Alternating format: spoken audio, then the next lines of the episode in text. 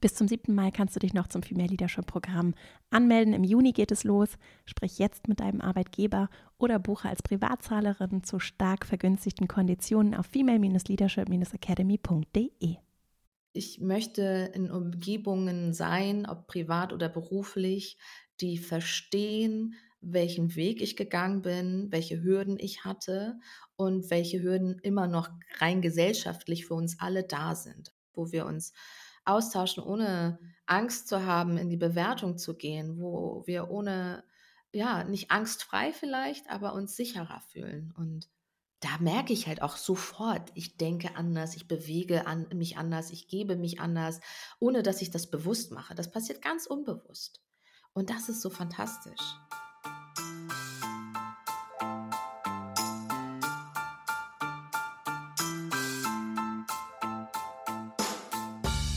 Herzlich willkommen zum Female Leadership Podcast. Mein Name ist Vera Strauch und ich bin Host hier im Podcast, in dem es darum geht, dass du deinen ganz eigenen Stil im Job und Leben findest und deinen Weg mutig und selbstbewusst gehst.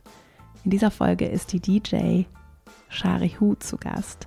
Sie ist ein ganz besonderer Mensch, der mir begegnet ist, durch Zufall eher, und mit der ich in der Folge auch unter anderem in diesem Interview jetzt über sicherere Räume gesprochen habe, über sogenannte Safer Spaces. Wie schaffen wir es, ein Netzwerk für uns persönlich aufzubauen, aber auch in unserem Umfeld Momente zu kreieren, Menschen zu finden und anzuziehen, mit denen wir uns wirklich sicher gut fühlen, wo wir offen sprechen können und wo wir vor allem auch vor Vorurteilen, Bewertungen, Abwertung uns geschützt fühlen. Darüber habe ich in diesem Interview mit der wirklich tollen Shari Hu gesprochen und ich freue mich riesig, es mit dir äh, zu teilen. Ein ganz warmes, angenehmes, schönes Gespräch, das hoffentlich nicht nur ganz viel Erkenntnisse für dich bereithält, sondern dir auch dieses Gefühl von, du darfst sicher sein und du darfst auch beruflich dir Räume schaffen, in denen du dich sicher fühlst und vielleicht auch mal für dich hinterfragen, was braucht es denn für dich, damit du dich in deinem Umfeld voll einbringen kannst und wie kannst du da vielleicht auch deinen Einflussbereich nutzen, um das möglich zu machen. Ich freue mich riesig, dass du hier bist und dann legen wir gleich mal los.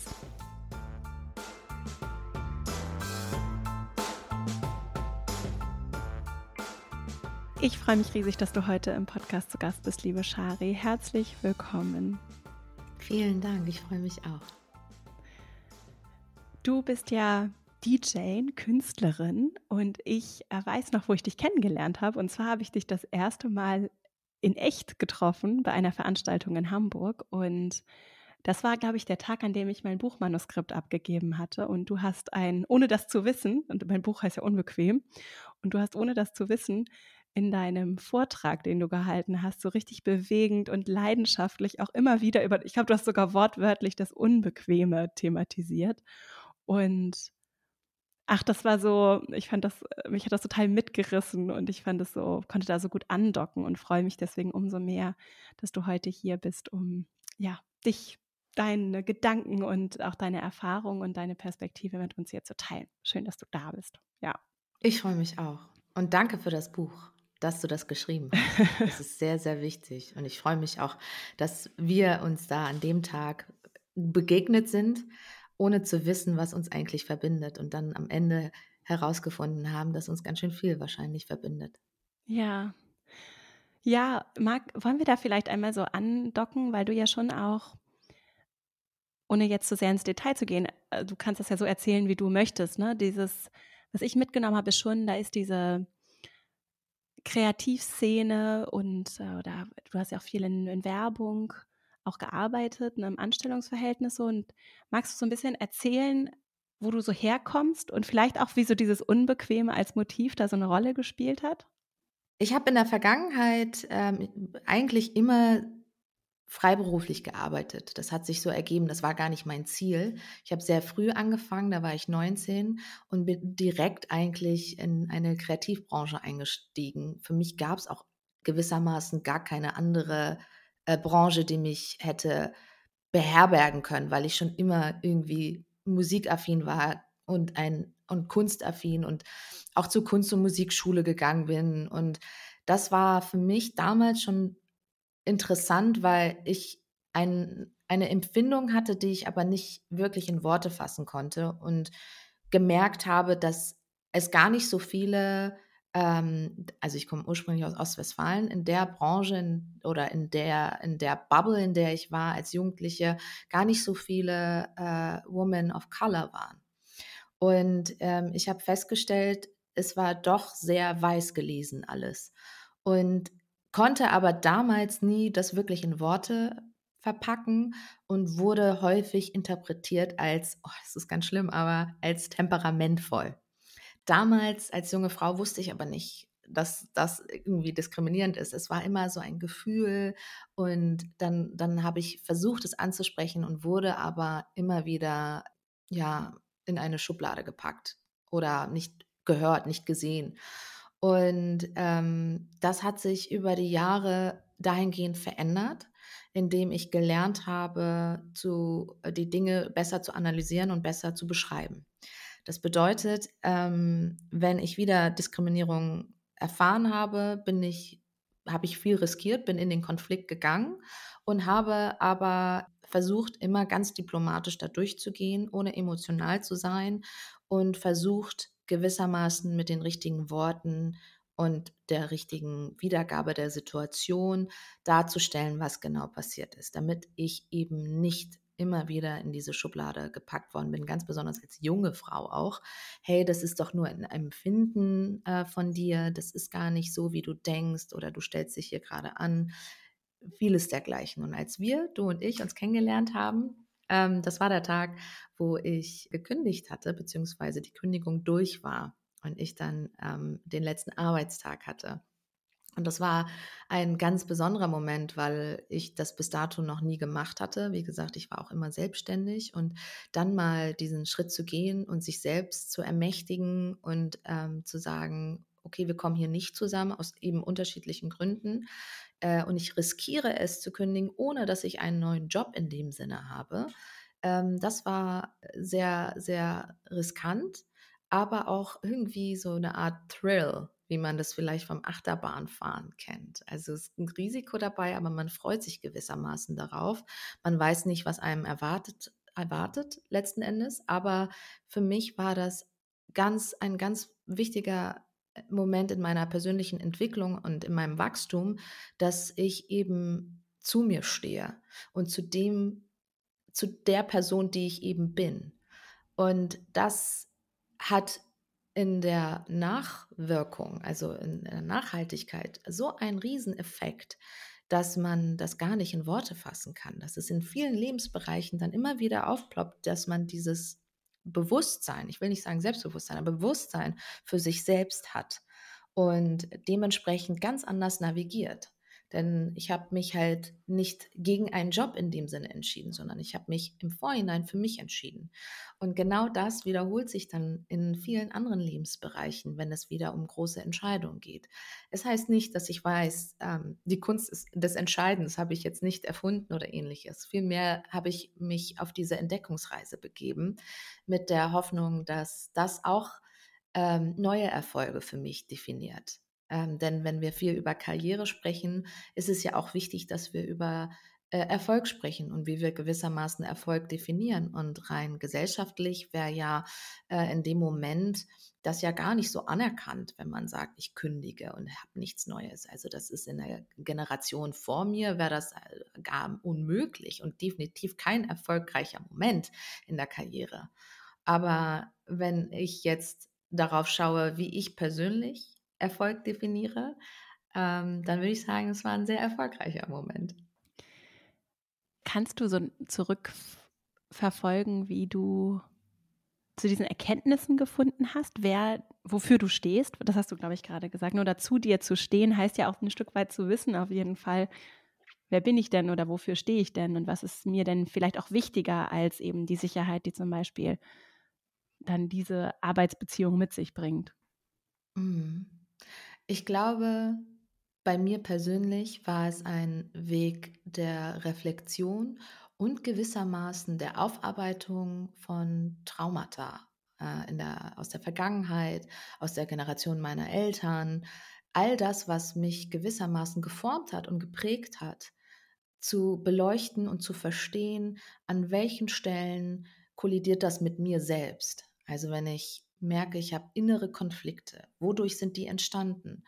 Und das ist etwas sehr Privates und Persönliches, aber auch meines Erachtens essentiell wichtig in der, in der eigenen beruflichen Laufbahn. Denn ich sage jetzt mal, meinte mal ein Kollege zu mir, wenn jemand bei der Arbeit, Entschuldigung, wenn ich, pardon my French, aber wenn jemand bei der Arbeit ein Arschloch ist, dann ist er wahrscheinlich zu Hause nicht besser. Und ähm, das ist ein sehr radikales Beispiel, aber es stimmt gewissermaßen. Ich glaube, man kann gar nicht so zwei unterschiedliche Personen haben und die leben. Und auch wenn man natürlich den Anspruch hat, professionell zu sein, ähm, glaube ich, ist das auch möglich, ganz viel von sich da reinzubringen. Und gerade in der Kreativbranche. Und ich habe festgestellt, dass ein, ein Verhaltensmuster von mir, ein sehr altes, die Anpassung ist. Ich habe sehr früh gelernt, mich immer anzupassen an meine Umgebung, familiäre, familiäre Umgebung oder aber auch eben gesellschaftliche Umgebung. Und diese Anpassung führte dazu, dass ich immer ganz viel unterdrückt habe, ob es jetzt Gefühle sind, Ansichten, ähm, Ideen oder ähnliches ich habe da den Kontakt zu mir selbst verloren. Und als ich dann erkannt habe, dass ich mich weniger anpassen möchte oder beziehungsweise viel eher, warum ich es getan habe, ist mir sehr viel aufgefallen, was gar nicht in meiner Verantwortung liegt. Also etwas, was ein gesellschaftliches Problem ist. Das heißt, ich habe mich unter anderem angepasst, weil ich in diesem Patriarchat lebe. Und ich wollte damals natürlich nicht schlecht auffallen oder ich wollte erfolgreich sein in diesen männerdominierenden Branchen. Also habe ich mich den Männern sozusagen angepasst. Und das führte halt eben dazu, dass ich ganz viel von mir selbst unterdrückt habe und unterbrochen habe. Und ähm, ich gewissermaßen gemerkt habe, äh, dass wenn ich so weitermache, ich damit gewissermaßen meine mentale Gesundheit riskiere. Also nicht nur, dass ich vielleicht das eine oder andere Ziel erreiche oder nicht erreiche, aber halt auch mein Wohlbefinden, mein Wohlsein nicht, nicht gesichert ist dadurch. Und das war, glaube ich, eben ein, ein wichtiger Moment, dass ich entschieden habe, ich möchte in Umgebungen sein, ob privat oder beruflich, die verstehen, welchen Weg ich gegangen bin, welche Hürden ich hatte und welche Hürden immer noch rein gesellschaftlich für uns alle da sind. Also in einer Umgebung, die offen ist für die Kommunikation der eigenen Privilegien. Heißt nicht, dass jetzt alle total woke sein müssen und es verstehen, sondern es geht um die Offenheit und das, das offene Ohr, das offene Auge zu haben sozusagen für diese Themen und für Wachstum in, im Allgemeinen. Und ähm, in anderen Umgebungen, wo das halt eben nicht ist, und das habe ich halt häufig auch in beruflichen Situationen gemerkt, kommt es zu Konflikten. Und diese Konflikte sind teilweise dann auch unlösbar gewesen. Und da habe ich eben festgestellt, da werde ich als unbequem interpretiert. Und ähm, das löst natürlich Unmut in mir aus. Und normalerweise würde ich dann viel stärker in die Anpassung gehen, aber habe dann gewissermaßen, ja, ich habe mich dann für mich entschieden. Und ich will nochmal an dieser Stelle betonen, dass das ganz schön viel kostet. Also ich sage das jetzt so einfach, aber es kostet ganz schön viel ein Selbst an Überwindung und, und, und ja, Energie, Zeit, Emotionalität, das Auf und Ab der Gefühle, diese, diese Hürde eben zu, zu überwinden und Grenzen zu setzen und zu sagen, ich möchte das nicht oder ich wünsche mir das so und so und so weiter und so fort.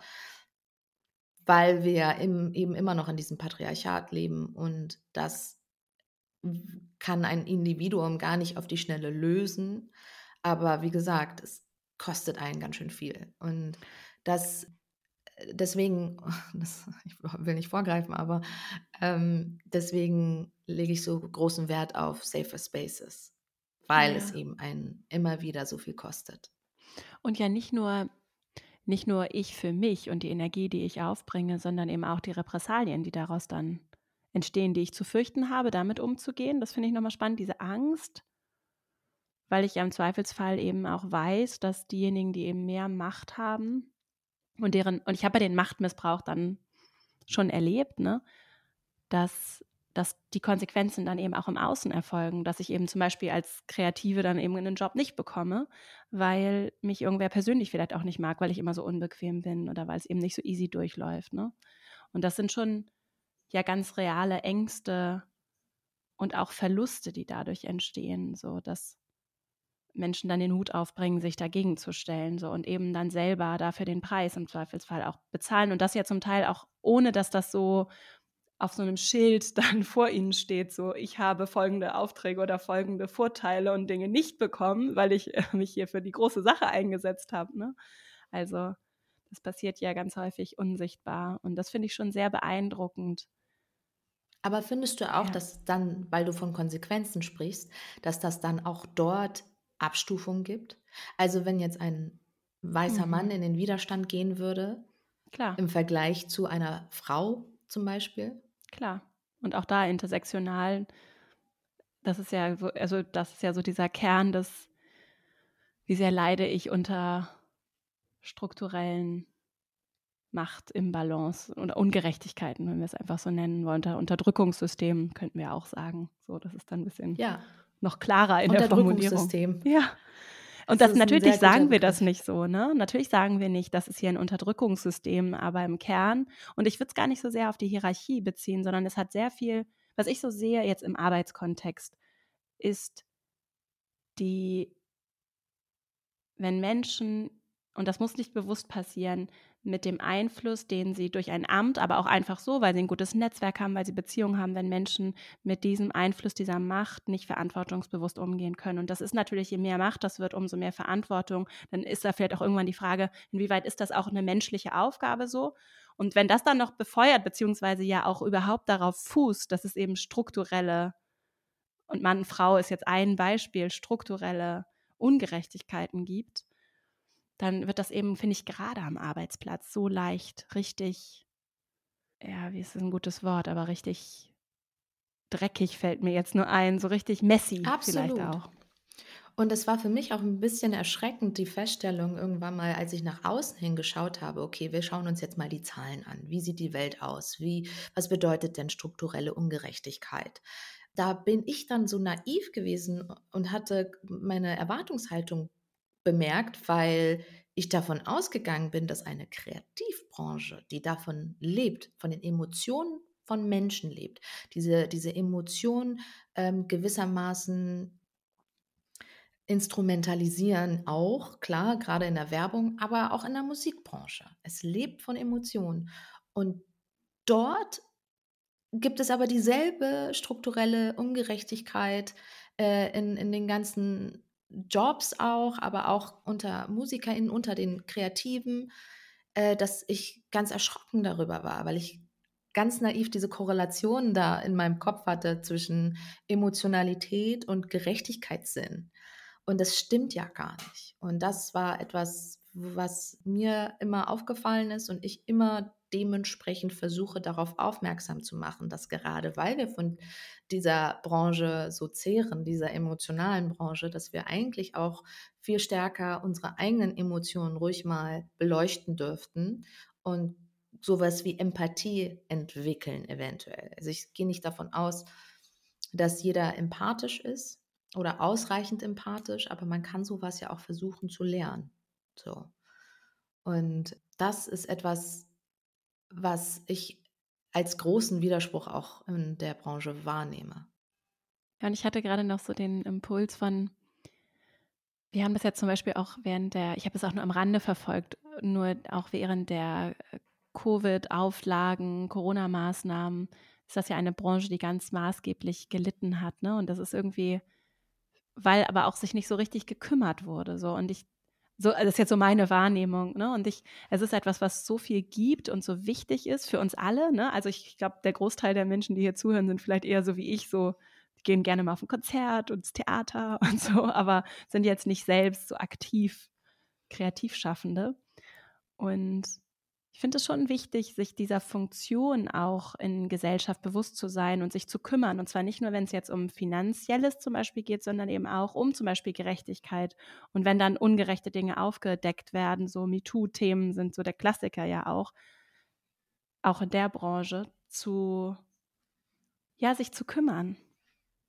Und Absolut. das nicht einfach also so wie so ein Wildwuchs. Ja. ja, ich, ich, war, ich war ja von der, ähm, wie viele, von der Pandemie sehr stark betroffen. Ich konnte ja dann auch nicht mehr arbeiten. Und äh, ich bin davon ausgegangen, dass gerade, also ich bin unter anderem auch DJ und gerade deswegen dachte ich, ich kann überall auf der Welt irgendwo immer Arbeit finden. Das ist mein, mein, mein Ass im Ärmel. Und dann kommt so eine Pandemie und ich stelle fest, ach so, nein, das kann ich gar nicht. Und äh, es ist halt nicht systemrelevant. Und ich, es, ich verstehe das. Also ich bin selber auch grundsätzlich ähm, immer noch sehr betroffen, wie wir mit den einzelnen Branchen nach der Pandemie umgehen. Die Kreativbranche hat da meines Erachtens keinen großen Wachstum äh, in der strukturellen ähm, Organisation, Selbstorganisation da habe ich nichts dergleichen großartig beobachten können. Sicherlich hier und da Verbesserungen, mehr Fördergelder eventuell, aber keine, keine Organisation wie zum Beispiel Till, Till Brönner, das glaube ich ähm, kritisiert hatte vor drei Jahren, dass die Musikbranche in Deutschland gar keine Gewerkschaft hat, obwohl sie so viel ausmachen von dem Bruttoinlandsprodukt. Und das dass aber auch gleichzeitig das Gesundheitspersonal oder Menschen, die im Gesundheitswesen arbeiten, immer noch so wahnsinnig schlecht bezahlt werden. Das regt mich sowieso schon auf, weil ich halt auch chronisch kranke Eltern habe, Schrägstrich hatte. Und ähm, die, die, da erlebe ich das tagtäglich, wie schlimm das eigentlich ist, für wie es schlecht, wie schlecht es eigentlich auch um kranke Menschen, chronisch kranke Menschen in dieser Gesellschaft steht ähm, und dass vieles quasi gar nicht so offensichtlich ist. Und ich glaube, einige Sachen haben sich so um ein Vielfaches verbessert. Ich will das jetzt gar nicht alles so schlecht darstellen, aber ähm, die, die Pandemie hat nochmal viel deutlicher gemacht, an welchen Stellen es nicht funktioniert, an welchen Stellen es Ungerechtigkeiten gibt, an welchen Stellen die Privilegien äh, uns an, an, am Ende des Tages doch irgendwie distanzieren voneinander. Und auch ich, wie gesagt, war davon betroffen. Und das Spannende ist, ich hatte es jetzt angesprochen, Bruttoinlandsprodukt. In den letzten 50 Jahren, das hatte ich letztens gelesen, ist das Bruttoinlandsprodukt in den USA verdreifacht, also um einiges gewachsen. Aber parallel dazu sind äh, offizielle Depressionserkrankungen, haben sich verzehnfacht. Und man kann das natürlich in Verbindung setzen, man kann es nicht in Verbindung setzen, aber ich setze es unter anderem in Verbindung, denn man sollte sich das genauer anschauen, wenn man weiß, dass das Bruttoinlandsprodukt unter anderem auch davon profitiert, dass Frauen zu wenig verdienen, dass es viele äh, Frauen auch eben kostenlose Care-Arbeit leisten und gleichzeitig aber auch dieses Bruttoinlandsprodukt davon lebt, dass Menschen, die chronisch erkranken, mental chronisch erkranken, pharmazeutische Unterstützung brauchen und da auch wieder Geld ausgeben und somit das auch steigt. Und das finde ich krass, dass das eigentlich so selten angesprochen wird, wie wenig wir den Fokus darauf setzen, wie, was genau eigentlich Erfolg im Leben bedeuten sollte. Und das sollte nicht immer der finanzielle Erfolg sein oder der berufliche, sondern viel eher das Wohlbefinden. Und das Wohlbefinden kann man natürlich auch steigern mit gewissermaßen Luxus, ja, Luxusprodukten oder Reisen oder sonst was. Ähm, aber langfristig ist man mit anderen Dingen viel, viel häufiger viel besser bedient. Also eben ähm, eine Umgebung schaffen, die die mentale Gesundheit fördert. Ich würde gerne noch einmal eingehen auf diese Stärke, die sicherlich auch die, die, äh, die ja Kosten mit sich bringt, also unbequem zu sein, ne? also, also gegen sich gegen etwas zu stellen, auf etwas aufmerksam zu machen, eben nicht einfach sich anzupassen, mit dem Flow zu gehen.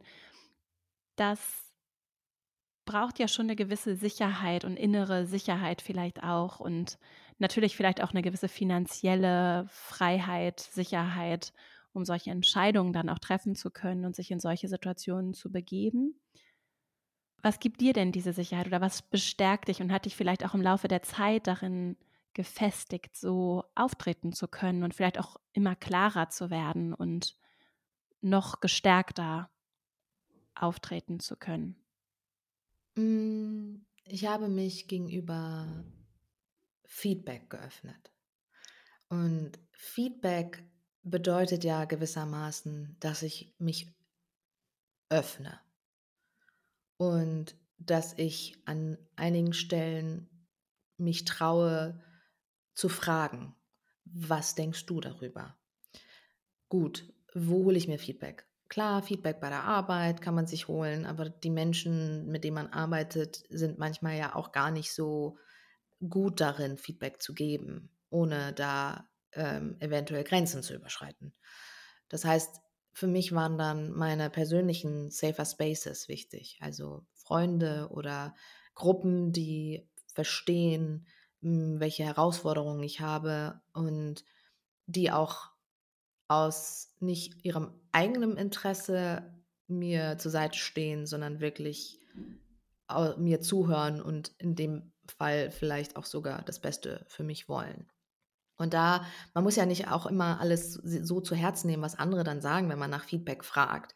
Aber das hat mir geholfen, dann ähm, mich mehr auf mich selbst dann auch zu verlassen. Also wenn ich unsicher bin in meiner Fremdwahrnehmung, dann hilft es doch, wenn ich andere frage, hey, wie nimmst du mich wahr? Und siehst du das genauso eventuell? Und im Bestfall nicht nur eine Person, sondern mehrere Personen. Das hat mir dann sehr viel Sicherheit gegeben, wenn andere mir zugestimmt haben in meiner Empfindung oder in meiner Wahrnehmung oder mich sogar ermutigt haben. Ne? Das, das, ist auch ein Teil von Safer Spaces. Menschen, die dich ermutigen, die dich unterstützen, die zu dir stehen, die dich aufbauen, wenn es dir mal schlecht geht, die dich daran erinnern, mal kurz durchzuatmen. Ein gesundes Ökosystem um sich herum aufzubauen, ist halt wichtig und das habe ich gemacht und ich bin dafür sehr, sehr dankbar, dass ich halt auch wirklich tolle Menschen um mich herum habe.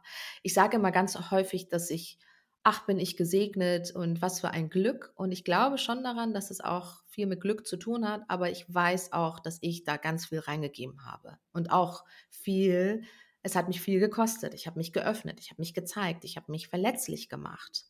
Und das hat aber am Ende, es klingt fast schon sehr kitschig, aber die Verletzlichkeit hat mich am Ende zu meiner Stärke geführt. Und ich habe auch Stimmen im Kopf, die mich klein halten. Aber diese Stimmen schaue ich mir genauer an und manchmal stelle ich dann ganz simple Fragen. Okay, was habe ich denn davon, wenn ich jetzt meine, meiner inneren Stimme zuhöre, die mir sagt, ah, du bist nicht gut genug oder ah, pff, jetzt bist du wieder unbequem oder unangenehm oder so. Hilft es mir jetzt gerade? Ja, nein. Nein, wenn es mir nicht hilft, was häufig der Fall ist, was immer eigentlich so ist, dann kann ich vielleicht ein bisschen Abstand gewinnen zu der Situation und dann wieder zurück zur Stärke versuchen zu kommen. Das ist, wie gesagt, alles nicht sehr einfach, aber ich glaube, dass man das lernen kann. Also je häufiger man das wiederholt, umso größer ist die Chance, dass man das wirklich verinnerlicht und dann seine Stärken auch akzeptiert, annimmt und darauf stolz ist. Du hast ja gerade gesagt, dass in dieser Verletzlichkeit, ich hoffe, ich gebe das jetzt richtig wieder, so deine eine Stärke entdeckt hast. Was kannst du das ein bisschen konkretisieren oder vielleicht hast du auch ein Beispiel oder so, weil ich das schon sehr spannend finde. Mm, ich habe in Gesprächen festgestellt, dass Verbindungen eher stattfinden, wenn ich mich zeige. Mhm. Und man kann, also wenn Leute sich darüber beschweren, oh, Smalltalk, ich finde, verstehe ich das, weil gewissermaßen zeigt man sich ja nicht. Ja. So, zwei Menschen sehen sich, aber sie zeigen sich nicht. Mhm. Und dann entsteht auch keine direkte Verbindung. Mhm. Und für mich sind Verbindungen etwas sehr Nahrhaftes. Wir sind soziale Wesen, wir brauchen das. Wir brauchen aneinander, wir brauchen auch die Nähe und wir brauchen auch Feedback und so weiter. Und ich habe es häufiger dann ausprobiert, mich zu zeigen. Also wenn man mhm. mich fragt, wie geht's dir, ehrlich zu antworten. Oder halt auch zu sagen, hey, hast du, kann ich, kann ich kurz deine Aufmerksamkeit haben? Ich habe ein Anliegen. Und nicht darauf zu warten und zu hoffen, dass irgendjemand mal mich fragt, aber was ist denn los? Sondern konkret zu sein. Und das hat mich dazu, also das führte halt dazu, dass ich in diesen Verbindungen auch Stärke gefunden habe. Also ich habe dann durch diese Nähe und die Verbindung, die ich gespürt habe, viel besser mich selbst spüren können und mich darin dann auch stark fühlen. Also wenn man bei sich ist, ist man halt auch gewissermaßen in seiner Stärke. Und hier ein Zitat nach dem nächsten. ich denke, ich muss mitschreiben. Das ist, es ist alles, ich, Entschuldigung, ich hoffe, das sind keine Kalendersprüche, aber es ist nein, tatsächlich nein, nein. das, was ich denke. Ja, toll ähm, und in dieser Stärke habe ich festgestellt, wie schön das doch ist, dass ich verletzlich sein kann und nicht als schwach interpretiert werde. Wie schön. Wie schön, das ist doch, das ist doch so erleichternd, weil immer zu eruieren, mit wem teile ich was und mit wem nicht, kostet ganz schön viel Kraft. Und dann ist man echt erschöpft. Okay, ähm, habe ich das jetzt gesagt? Oh, das hätte ich mal nicht sagen sollen. Oder, oh nee, ich weiß nicht, habe ich zu viel preisgegeben? Nicht, dass die andere Person das gegen mich verwendet oder keine Ahnung. Wir fühlen uns nicht sehr sicher in unserer Verletzlichkeit. Und das gilt für Männer und Frauen. Und ähm, ich verstehe das, dass man nicht jetzt mit Wildfremden in irgendeiner Form da in die Tiefe gehen möchte oder so, aber ich glaube sogar, dass man in seinem engen Freundeskreis mal anfangen kann und sich wirklich zeigen kann. Oder einfach versucht, nach Hilfe zu fragen. Das ist ja auch ein Teil von Verletzlichkeit. Hallo, ich brauche Hilfe. Hast du irgendwie Zeit für mich und einen Ratschlag vielleicht oder keine Ahnung. Und dann aber auch es zu akzeptieren, wenn die andere Person gerade aber nicht die Kapazitäten hat und das nicht persönlich zu nehmen. So, das ist auch ein wichtiges Learning, dass man das dann nicht persönlich nimmt, wenn PartnerInnen oder äh, Familienangehörige oder so selber gerade nicht die Kapazität haben. Deswegen sage ich ja ein Ökosystem. Es wäre gut, wenn man eben mehrere Menschen für ein, für sich, also mehrere Menschen für sich hat, quasi, wollte ich gerade sagen, aber um sich herum hat, äh, die man in solchen Situationen, äh, auf die man sich beziehen kann in solchen Situationen. Und das hat mir auch damals, als ich äh, äh, entschieden habe zu kündigen oder jegliche berufliche Entscheidung, habe ich ganz viel auch in meinem Freundeskreis besprochen. Und da hat mir auch das Feedback geholfen, dass man sagt, ich sehe, wie sehr du leidest. Ich sehe, wie unglücklich du damit bist. Oder ich sehe, dass du um zwei Uhr nachts noch am Rechner sitzt. So, das ist irgendwie nicht so gesund. Und ähm, da, da bin ich, bin ich sehr dankbar, dass ich diesen Weg gegangen bin, zu, riskier zu riskieren, sich zu zeigen. Ja. Und das ist auch eine Form von, ich finde das ganz spannend mit dieser Aufrichtigkeit, die ja durchaus eben auch bedeuten kann, dass ich nicht alles immer bei jeder Person preisgebe, aber das, was ich preisgebe, ist, ist in sich stimmig und aufrichtig, ne? Was dann nicht dazu, weil diese Energie so spannend ist, finde ich. Denn das, sich das bewusst zu machen, wie viel Kraft es kostet, immer verschiedene Varianten von sich selbst zu zeigen, die aber vielleicht eben nicht stimmig und nicht vollständig aufrichtig sind, was ich gar nicht verurteilen möchte, sondern einfach nur spannend finde, aus diesem, auch einfach aus dem Energieperspektiven-Thema mal bewusst wahrzunehmen, wie viel Kraft mich das vielleicht auch kostet und das so im Kleinen mal anders auszuprobieren, weil ich das gerade bei mir beruflich auch beobachtet habe, dass ich ganz lange das nicht bewusst gemacht habe, sondern glaube ich einfach so gar nicht das für mich in Frage gekommen ist, dass ich so voll einfach so sein kann, wie ich eigentlich gerne sein möchte oder auch mich wohlfühle so, ne? Und als ich das dann so ausprobiert habe und immer mehr so mich auch gezeigt habe, habe ich nur erlebt, wie das für mich entspannter wurde und ich glaube auch für meine Gegenüber, ne? Und es ist eben nichts Bewusstes unbedingt, sondern ich habe es auch mal gelesen, so mit diesem Perfektionsanspruch, glaube ich, durchaus verbunden. Wenn wir eben lernen schon früh, dass wir irgendwie nicht ganz richtig sind, so wie wir sind, dann ist es nicht weiter verwunderlich, wenn wir dann irgendwie meinen, okay, jetzt muss ich aber immer so ein bisschen noch was dran rumschrauben, weil so wie ich eigentlich bin, das ist nicht so ganz richtig irgendwie, ne? Und Absolut. Dann, deswegen ist es so schön von dir zu hören, so, aber was wäre, wenn es eigentlich voll richtig ist? So? Und dann dich so zu erleben, auch in deiner Präsenz, finde ich, ist eine totale Bestärkung darin, diese Schichten so runterzupellen irgendwie.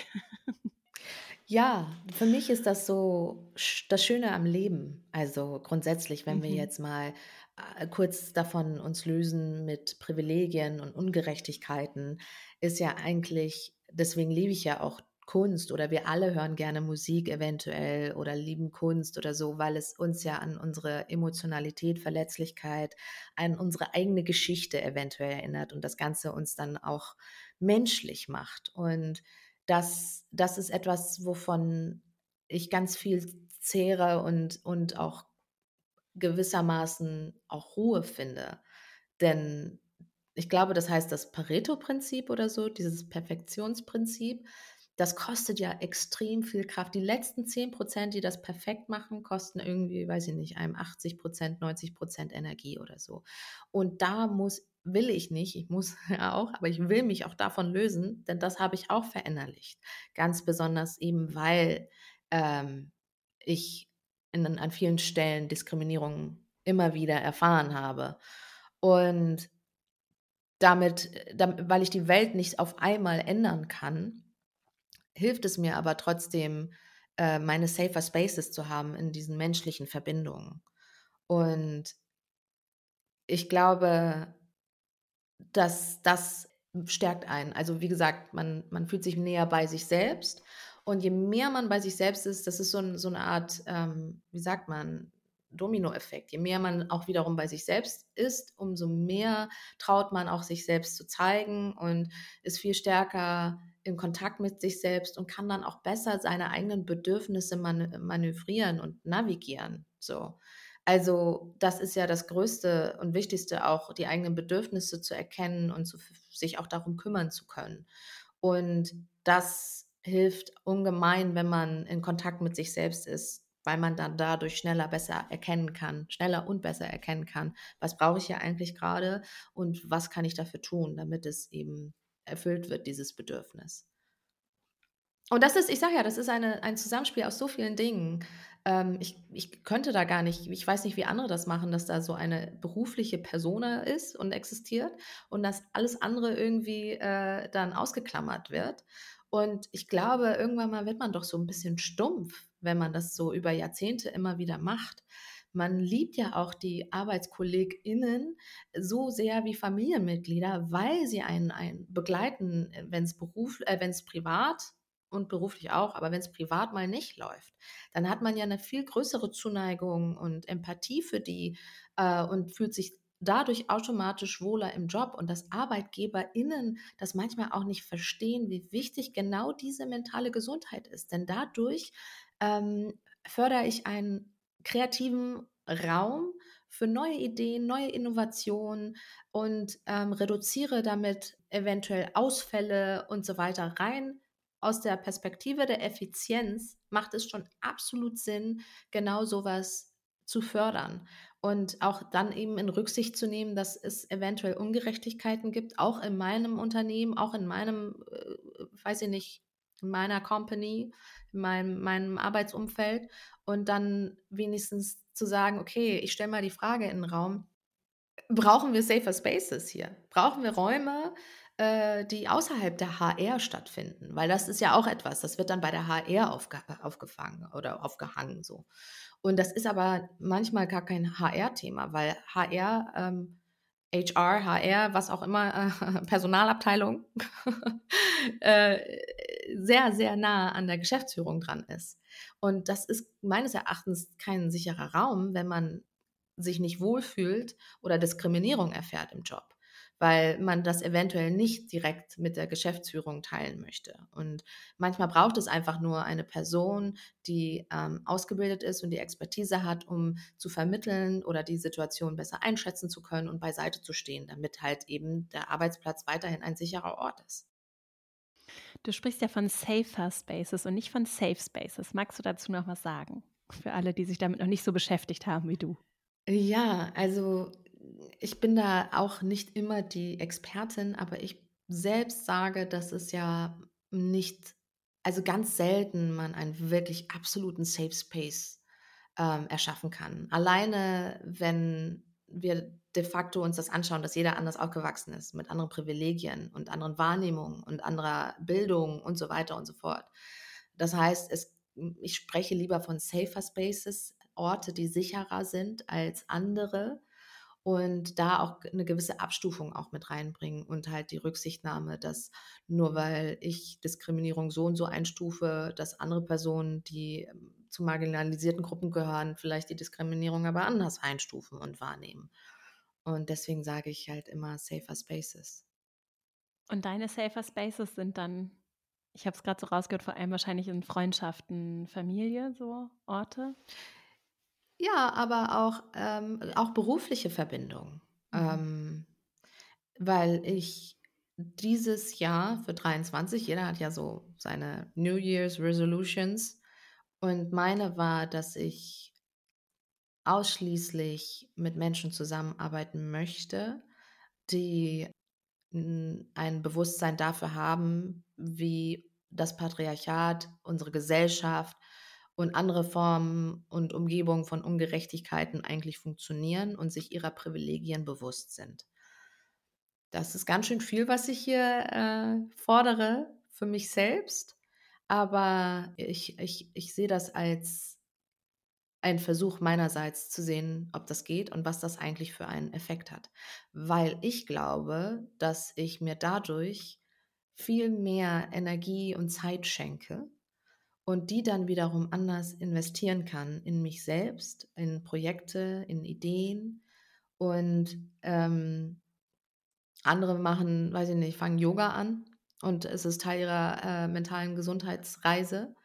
Äh, und ich versuche da klare Grenzen zu setzen. Das heißt, in meinem Freundesfeld, also Freunde, also in, meinem, in meinen Freundschaften so, in meinen Freundschaften habe ich diese Safer Spaces auf jeden Fall.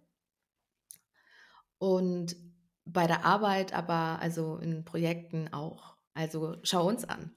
Dass wir jetzt hier gerade sprechen, kam ja auch daraus, dass wir halt auch einen Safer Space hatten, wo wir uns kennengelernt haben. Und ähm, dann war ich ja bei der Female Leadership Academy ähm, Jubiläumsparty.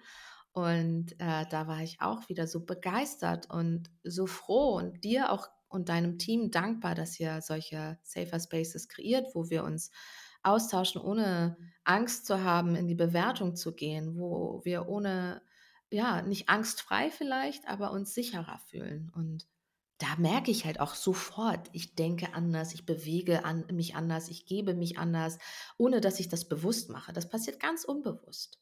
Und das ist so fantastisch. Und, und diese Energie dann, die im Raum ist, das, das muss, muss man mal erlebt haben, finde ich. Die Energie, die da im Raum ist, die dann sich gegenseitig stärkt und beflügelt. Und da kann selbst, Entschuldigung, wenn ich das sage, kann selbst der beschissenste Tag plötzlich gar nicht mehr so scheiße sein. So, da kann, da merkt man halt, wie wichtig das doch ist. Da kann man irgendwie einen Brief vom Finanzamt bekommen haben, irgendwie eine schlechte Nachricht hier und keine Ahnung, noch eine blöde SMS dort und dann irgendwie plötzlich merkt man, der Hals kratzt, man wird wieder krank oder so, keine Ahnung. Das passiert ja, das Leben passiert. Das Leben passiert. Und wie schön ist es doch, wenn wir es schaffen, durch die Energie von Menschen um uns herum da einigermaßen gut und unversehrt und sicher da durchzukommen, eben durch diese Energien. Das klingt alles wahnsinnig spirituell. Möchte ich noch mal ein kleiner Find Hinweis?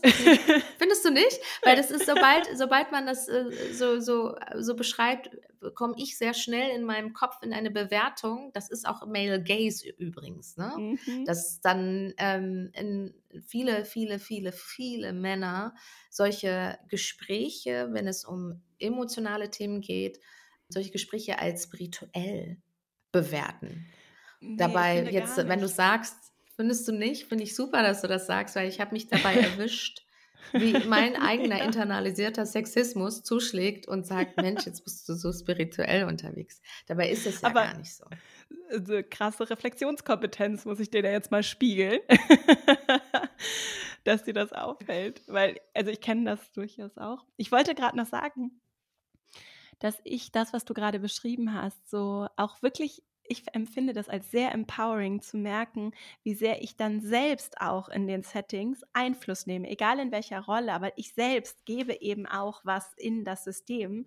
Und sei es jetzt zum Beispiel eben so eine Gruppe wie bei uns bei der Veranstaltung, ne? ich gebe eben was rein und das, was ich tue, das, das hat Auswirkungen. So, wir können nicht nicht wirken.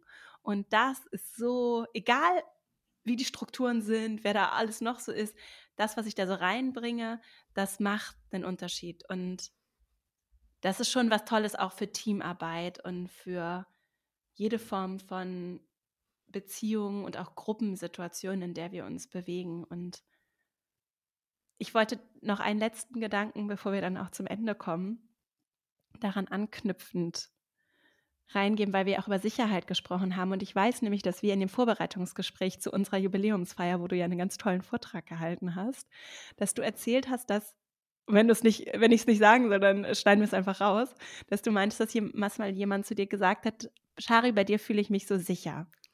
Und das ist mir total hängen geblieben, weil ich das so, mir ist gleich so warm ums Herz geworden, weil ich, ich kenne auch diese Menschen und ich fühle, ich mag das, wenn ich mich wirklich sicher beim, oder sicherer, aber ich fühle mich dann wirklich einfach sicher und gut aufgehoben bei Menschen. Und das ist, glaube ich, etwas, was, oder wo ich sehr spannend finde, ob du eine Idee hast, woher das kommt.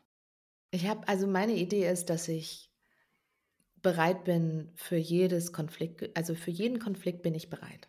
Wir können über alles sprechen Solange man das natürlich auf Augenhöhe macht, ohne Grenzen zu überschreiten, ohne beleidigend zu sein oder sich gegenseitig ins Wort zu fallen oder so, kann man mir wirklich alles sagen. Also das schlimmste Feedback. Auch wenn ich andere, anderer Meinung bin oder andere Ansichten habe.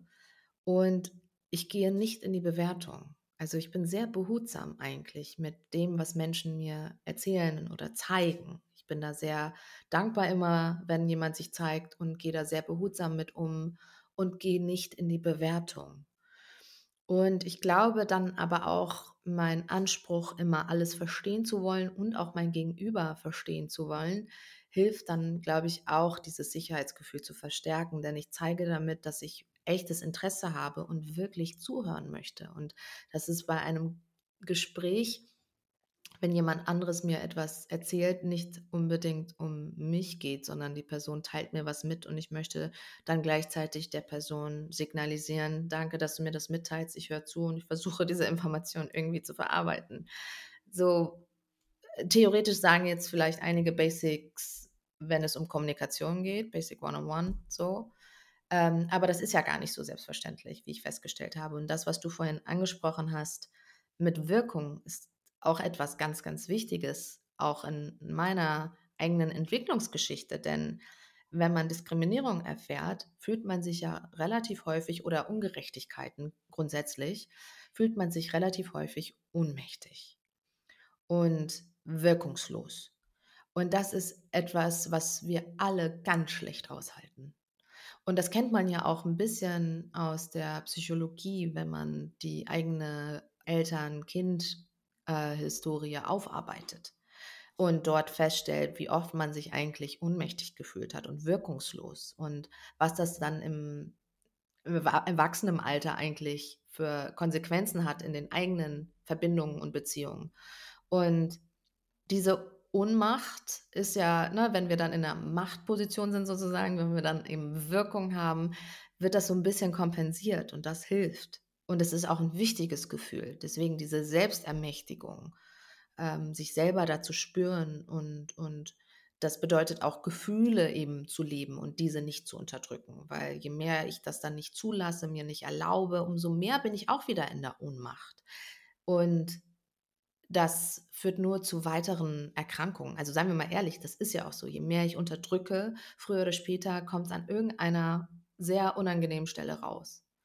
Und deswegen, wenn du sagst empowering, ich glaube, da ist es auch toll, eben zu merken, dass man diese Gefühle fühlen darf, ohne bewertet zu werden und gleichzeitig auch seine eigene Wirkung spürt, indem man fühlt, dass man gesehen oder gehört wird. Und das sind wichtige Erfahrungen, die brauchen wir. Dann glaube ich sehr daran, dass wir dann viel besser wachsen können und, und da auch eine gewisse Ruhe in uns und Kraft spüren können.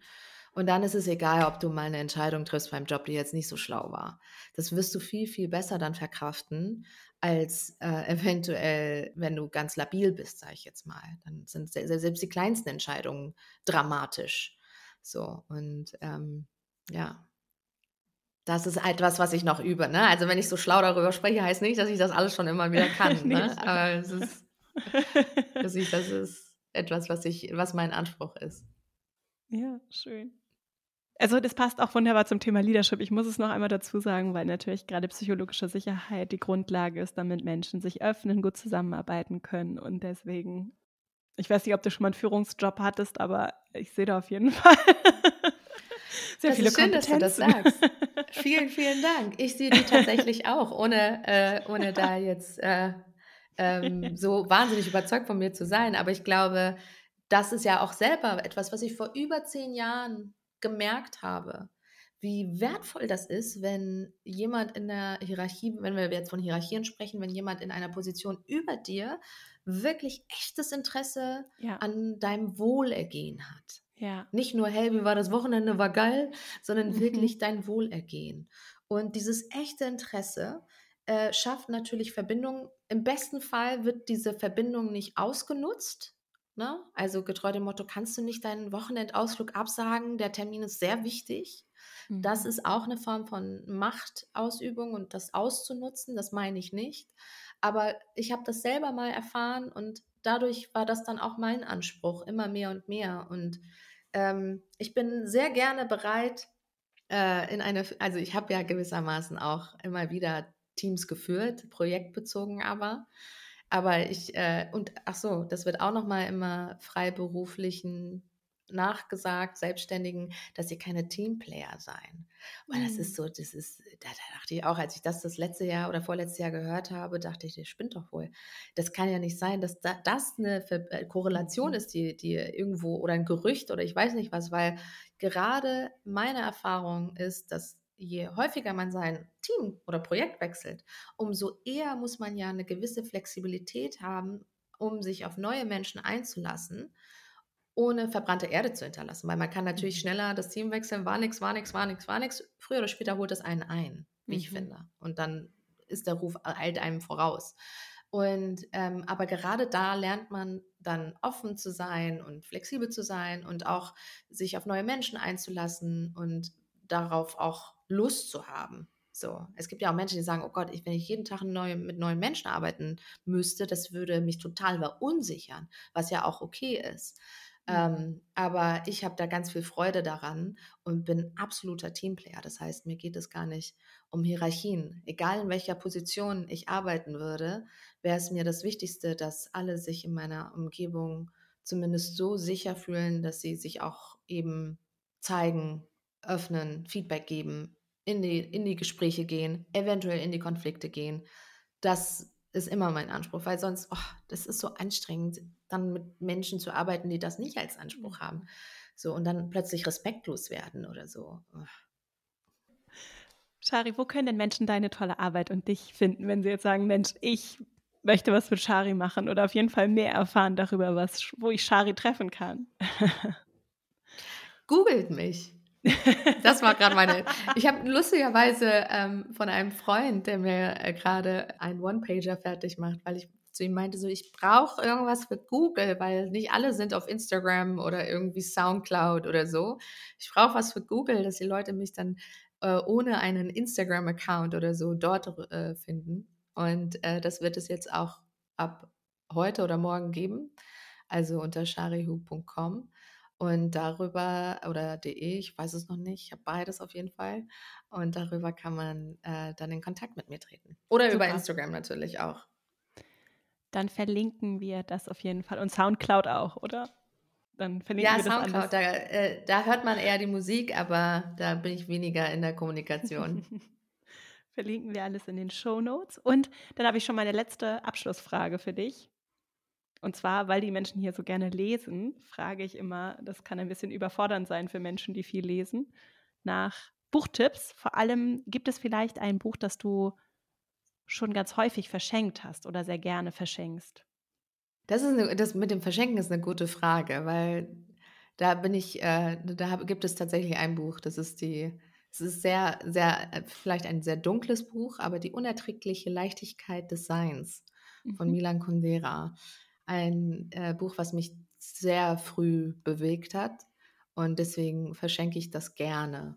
Und ansonsten mh, hm, sind meine Bücher in letzter Zeit eher feministisch angehaucht. Ähm, zum Beispiel Sherazades Töchter, glaube ich, heißt das. Triggerwarnung, Sherazades Töchter, da geht es unter anderem um Suizide in der Literaturgeschichte, dass die häufiger von Frauen begangen werden als von Männern, obwohl statistisch gesehen im echten Leben es genau andersrum war bis dato. Mhm. Und ähm, das fand ich äh, auch eine Perspektive, die ich vorher nicht hatte und das ist spannend darüber mal nachzudenken, mhm. wie die mhm. Gesellschaft Frauen eben dargestellt hat in der Literatur und immer noch eventuell darstellt. Ja, wie Männer die überwiegend erfolgreich schreiben. Sch schruben. Ja. das ändert sich jetzt ja alles. Gott sei ja. Dank. Dank dir auch unter anderem. Vielen Dank. Ich danke dir, liebe Shari, für dieses äh, schöne und wirklich ganz bereichernde Gespräch. Und danke. Bis ganz bald und alles Liebe für dich. Bis bald. Ich hoffe sehr, dass dieses Gespräch dir auch gut gefallen hat und du für dich diese Wärme und ja auch diesen Gedanken an Sicherheit nochmal nicht nur fühlen, sondern auch mitnehmen kannst. Und was ich mitnehme aus diesem Gespräch unter anderem ist diese Kraft von Verletzlichkeit, die den Ausspruch, ich glaube, Shari hat so formuliert, so, ich gehe nicht in diese Bewertung also anderen ganz wertfrei begegnen zu können mit aufrichtigem Interesse und natürlich auch mit, mit Hinterfragen und kritischem Reflektieren. Trotzdem dieses Gefühl von, ich werde hier nicht abgewertet, das zu transportieren, das auch in die eigenen Netzwerke zu bringen und auch zu gucken, wie schaffe ich für mich Räume, in denen das möglich wird. Das hat, und ich erlebe das immer wieder, so eine große Kraft. Das hat übrigens auch eine große Kraft in unserer Arbeit in der Academy, wo ja auch Shari hier und da schon Einblicke gehabt hat, wie sie auch im Gespräch erzählt hat. Und ich finde, das ist etwas zum einen sehr Schönes, weil es eben Menschen wie Shari uns in unserer Arbeit, dich hier, uns vielleicht auch miteinander äh, verbindet und auch weil es eben etwas ist, was wir nach außen tragen können, was wir nutzen können und was große transformative Kraft hat. Davon bin ich überzeugt. Und umso mehr freue ich mich, dass wir heute diesem Thema hier Raum gegeben haben. Ich danke dir fürs Zuhören, für deine Aufmerksamkeit. Ich habe ja schon an anderer Stelle erwähnt, wir arbeiten gerade an einem YouTube-Kanal, sodass du bald, wahrscheinlich sogar sehr bald, hier schon, auch wenn du magst, mal bei YouTube vorbeigucken kannst und wir nochmal anders, das ist unser Ziel, auch Räume schaffen, in denen wir uns austauschen können, für die, die es möchten. Und Dazu an anderer Stelle mehr. Vielen Dank fürs Zuhören. Vielen Dank auch, wenn der Podcast dir gefällt, für Bewertungen. Das hilft sehr, damit unsere Arbeit gefunden wird. Auch das Teilen unserer Arbeit hilft sehr. Also wenn du Menschen kennst, denen du vielleicht diese oder eine andere Folge weiterleiten möchtest, ist das nicht nur etwas Schönes für die hoffentlich, sondern auch für uns. Also großen, großen Dank für die große Unterstützung und eine richtig schöne Woche. Ich freue mich, wenn wir uns hier nächste Woche wieder hören. Bis dahin und alles Liebe, deine Vera.